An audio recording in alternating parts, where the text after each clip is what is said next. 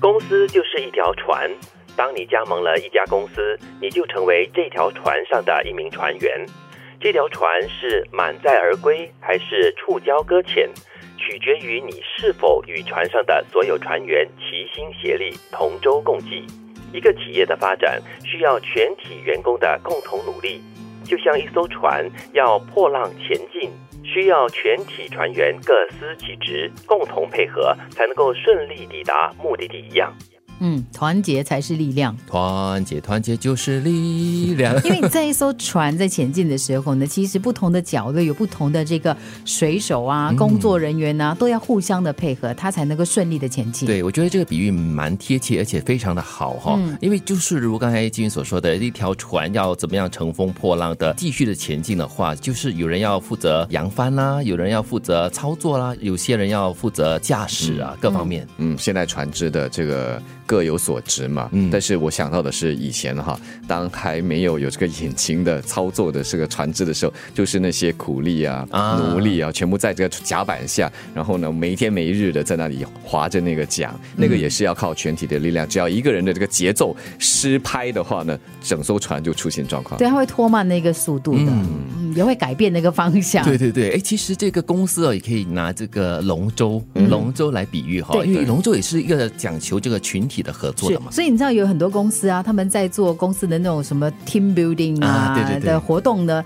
其中一个他们喜欢选的就是龙舟。是哎以前我划过哎、哦就是因为在公司的这样的一个安排之下，呃，没有尝没有划过龙舟，但是蛮好玩的，就就是真的是这个时候你要靠全体的默契，呃，大家跟着那个击鼓的人的那个节奏来一起滑行。对，就是你参加这个活动过后，你有没有感觉就是大家的这个凝聚力会比较强呢？当下。当下，当你在这个龙舟上的时 候，你会发现，哎，大家真的是很一致。对虽然平时都没什么呃来往啊，或者是沟通的。哦，所以嗯划完龙舟过后就继续的明争暗斗了。好， 没有明争暗斗，就当陌生人。其实讲回一个企业的话呢，就很多时候你会发现，比如说一个大企业，它有一个愿景，这个愿景如果没有下达到每一位成员的话呢，大家不明白，哎，为什么公司要做这个决定啊？为什么公司要这样要那样啊？对他们大概只会有民怨而已。是，比如说，我记得曾经有企业是这样子的，比如呃那个时候是经济不景气，对，所以呢，他们就说好，那个高级高层最高层的员工要减薪多少，嗯，然后其他所有的员工呢，就每一周可能只工作四天，嗯呃，在本地也有，在日本也有，在香港我我记得也有实施过类似的状况，所以如果你是一个不理解，甚至就是他的那个年假跟公定假日呢，都是由公司来支配你怎么样用的，嗯，他为的就是要节省公司的那个整体开支，如果你不明白公司为什么这么做的话，你大概就生气咯。因为你会从个人的观点来看自己，哦我受影响对我了受影响，对，对，然后其结果就是，可能有一部分的人会说：“哦，我不明白你为什么要这样做，损害到我的利益，我就辞职了。”对对对，所以以这个时候，我觉得公司高层或者是管理层就要有很好的沟通嘛。呃，其实是这样子的，要么你就让船翻。